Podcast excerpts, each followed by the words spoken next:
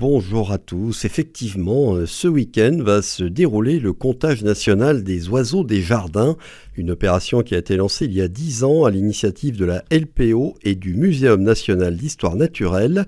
Chacun d'entre nous peut y participer s'il le souhaite. Vous savez que le déclin des populations de nombreuses espèces d'oiseaux inquiète beaucoup depuis des années et ce comptage est un moyen d'en suivre l'évolution.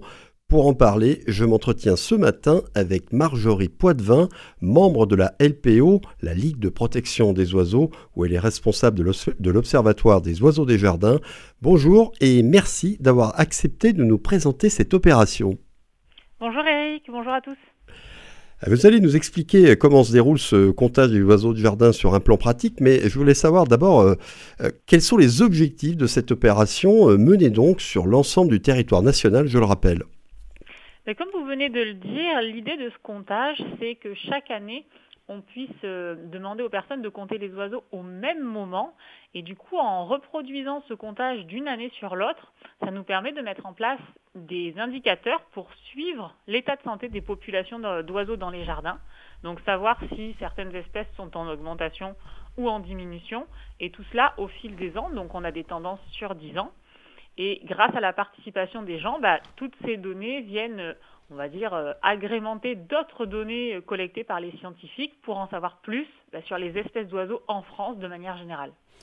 Alors l'opération est réalisée en fait, je crois, en, deux temps, parce qu'il y a un premier comptage en janvier et donc il va y en avoir un ce week-end.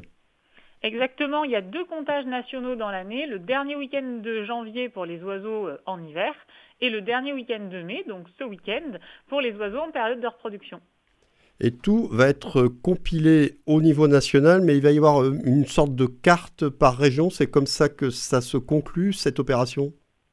Alors actuellement, ce que nous produisons, c'est déjà un bilan au niveau national pour savoir un petit peu en termes de participation euh, combien de participants ont, collecté des données.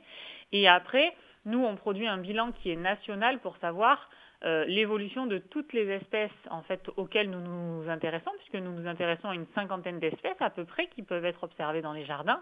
Donc ce bilan est pour l'instant national, mais euh, nous avons bien sûr pour objectif de le régionaliser pour voir si en fonction bah, des régions ou des départements, il y a des variations qui peuvent s'observer dans les, euh, dans les tendances d'oiseaux.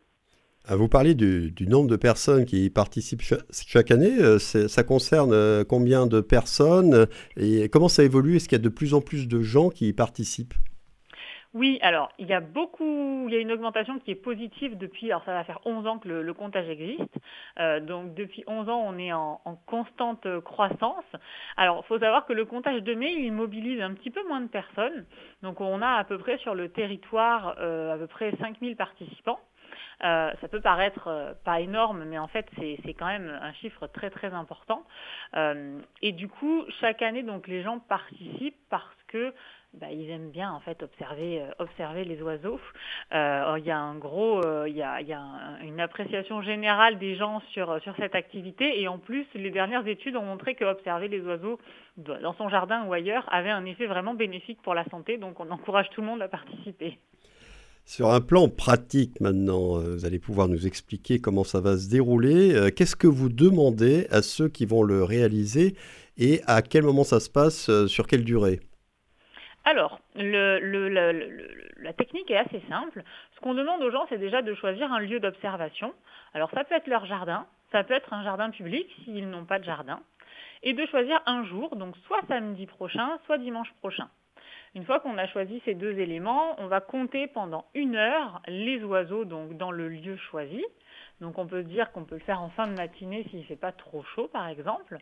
Et pendant une heure, on va attendre et on va observer tous les oiseaux qui viennent se poser dans son jardin. Et on va les compter. Alors il va falloir faire attention de ne pas compter 14 fois le même oiseau. Euh, donc ce qu'on demande aux gens de faire, c'est que pour chaque espèce, ils ne vont conserver que le maximum d'oiseaux vus en même temps. C'est-à-dire que s'il y a trois mésanges qui viennent se poser puis qu'elles s'en vont, et puis deux qui reviennent, on ne va pas les ajouter, on va garder que trois mésanges.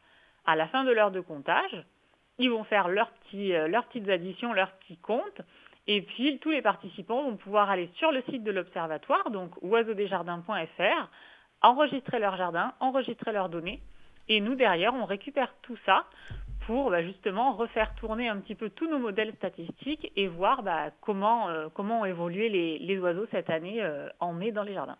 D'accord, donc on ne s'inscrit pas au préalable sur le site www.oiseaudesjardins.fr on reporte une fois qu'on a fait le comptage directement sur le site. Bon, je suppose qu'il faut indiquer aussi euh, le lieu, euh, les horaires et son nom.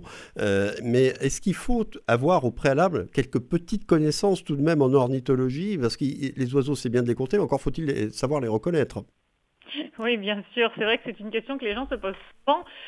non, il n'y a pas de, il a pas de compétences ou de connaissances préalables, euh, même si on est vraiment novice, on peut commencer à compter les oiseaux et tous les oiseaux nous intéressent. Je précise bien que même les pigeons, les pies, les moineaux, on compte tout ce qui vient se poser dans le jardin, pas que les oiseaux qu'on considère un peu euh, sympathiques ou, euh, ou intéressants. Donc vraiment tous les oiseaux. Et dans le cas où on a un doute sur une espèce, il ne faut pas hésiter à prendre une photo ou alors à bien l'observer et puis après à nous envoyer un message donc sur l'adresse de l'observatoire avec la photo ou la description. Et nous, on aide les gens à identifier les espèces bah, qui restent un petit peu mystérieuses. Euh, et, le deuxième élément, c'est que sur le site, il y a plein de fiches espèces, il y a plein de fiches confusion pour euh, les espèces très très proches que les participants peuvent consulter pour essayer d'apprendre à identifier les oiseaux eux-mêmes. Donc il ne faut pas qu'ils hésitent à s'exercer euh, cette identification ouais, C'est la question que j'allais vous poser, mais effectivement, il y a des fiches d'identification disponibles sur le site qu'on peut regarder au préalable avant de faire euh, son comptage. Concernant les oiseaux des jardins, on pense surtout aux petits oiseaux, donc aux, passereaux, à ce qu'on appelle les passereaux, et puis à certains corvidés, euh, la corneille, le jet, le corbeau, bien sûr, euh, les pics, sans doute. J'imagine que les pivers, les, les, pics noirs, les pics et pêches, les pigeons et tourterelles aussi sont comptés. Pigeons et tourterelles sont également comptés. Toutes les, tous les oiseaux qui viennent se poser sont à compter. On a des gens qui ont la chance pendant leur heure de comptage d'observer des hérons posés dans leur jardin. On a même eu une cigogne un jour. Donc tout ce qui se pose dans le jardin doit être compté.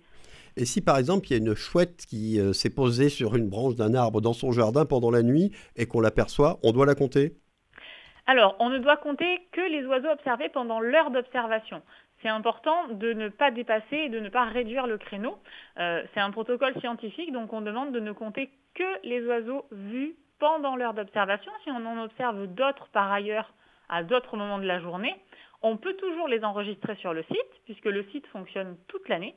Par contre, nous, on ne les prendra pas forcément en compte dans nos analyses pour les tendances qu'on met en place. Mais on peut participer tout au long de l'année à l'Observatoire des oiseaux des jardins. On a des gens qui participent chaque semaine. Donc il ne faut pas hésiter, si les gens sont très motivés, euh, à participer plus régulièrement. Ça les fera s'entraîner en plus.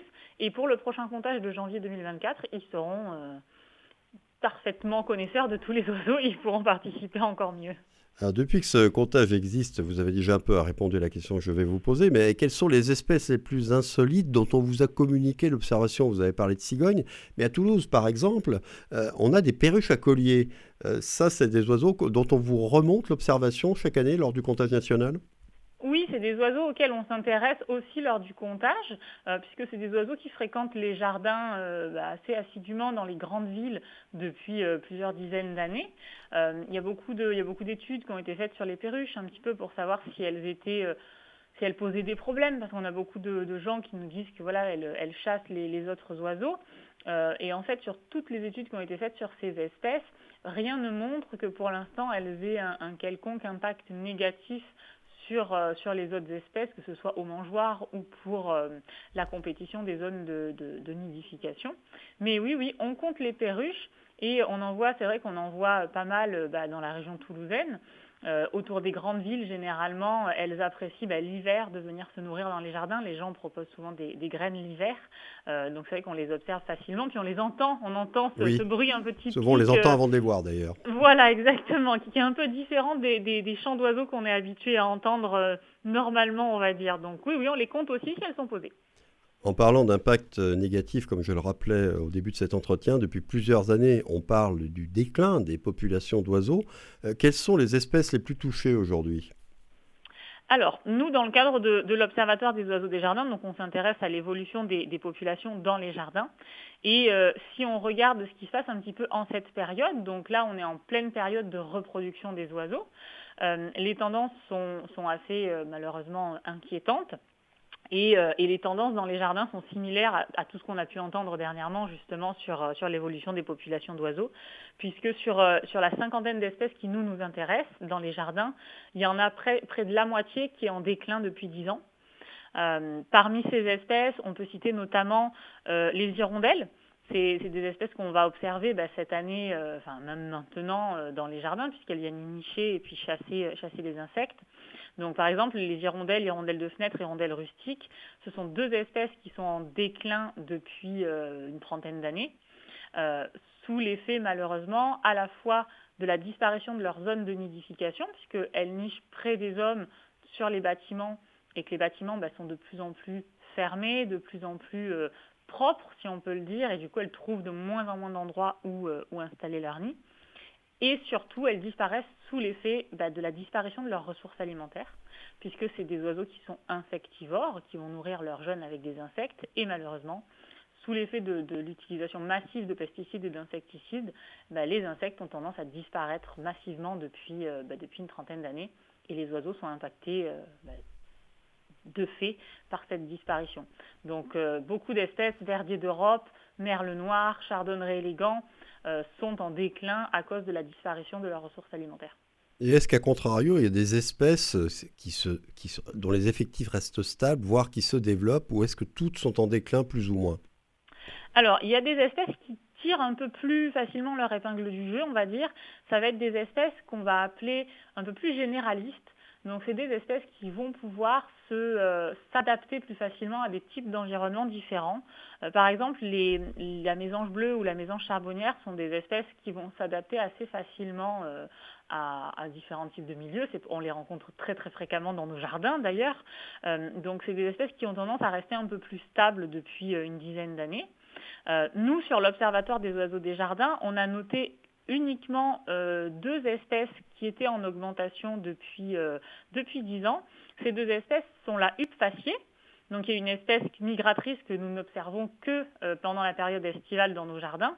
Elle est assez belle, beaucoup de personnes trouvent qu'elle ressemble à un pic, mais elle est plutôt orange, noire et blanche avec un très très long bec un peu courbé. C'est un oiseau qui est vraiment... avec une livrée extraordinaire, très élégant effectivement. Et la perruche à collier, euh, dont on parlait à l'instant, qui effectivement euh, est constatée en augmentation, mais ce sont les deux seules espèces. Toutes les autres sont soit stables, soit en déclin. Donc ça, reprend malheureusement toutes les informations qu'on a pu entendre dernièrement sur le déclin massif des oiseaux en Europe. Euh, dans les jardins, c'est aussi le cas. Alors, il y a un autre phénomène, euh, j'ai lu ça euh, déjà dans plusieurs revues, qui pourrait expliquer aussi en partie le déclin de certaines populations d'oiseaux dans les jardins, en tout cas notamment en ville, ce serait la prolifération des chats. Est-ce que c'est une réalité, ça, ou est-ce que c'est une espèce de fantasme, une fausse information? Alors, on ne va pas se le cacher, les chats ont un impact sur euh, la, biodiversité sur la petite faune de proximité, notamment les oiseaux il y a différentes mesures qui peuvent être mises en place pour limiter cette, euh, on va dire cet impact, euh, comme euh, bah, voilà, déjà faire stériliser son chat pour éviter qu'il ne prolifère, et puis bah, essayer de le nourrir, de ne pas l'abandonner. C'est déjà pas mal. Oui, ce sont surtout les chats errants, effectivement. Hein. Alors, les chats domestiques aussi, malheureusement, mais s'il n'y avait que les chats pour menacer euh, les oiseaux des jardins, les oiseaux des jardins se porteraient euh, beaucoup mieux que ce qu'ils ne se portent actuellement.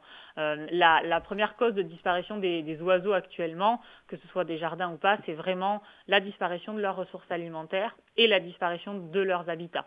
Donc, avant d'envisager de, ne plus avoir de chats, on peut demander surtout aux personnes qui le souhaitent d'essayer d'aménager leur jardin en faveur des oiseaux, en faveur de la biodiversité, en aménageant des zones, par exemple, non tondues pour que les insectes puissent proliférer et que les oiseaux viennent se nourrir. Euh, en essayant bah, justement d'arrêter d'utiliser des insecticides, normalement c'est interdit, mais euh, dans son jardin, en essayant de mettre des nichoirs au printemps pour favoriser la reproduction des oiseaux. C'est vraiment des mesures que les gens peuvent faire chez eux euh, et qui peuvent aider les oiseaux euh, bah, à, essayer d'aller un petit peu mieux dans les jardins, on va dire. Eh bien, merci beaucoup Marjorie Poitvin pour toutes ces explications. Bonne journée et bon week-end à vous. Il ne reste que donc plus qu'à participer à ce comptage national des oiseaux des jardins ces samedi et dimanche. Et j'invite tous ceux qui souhaitent le faire à consulter le site de la LPO pour avoir tous les détails de l'opération www.lpo.fr, sachant que les données récoltées seront à transmettre sur le site www.oiseaudesjardins.fr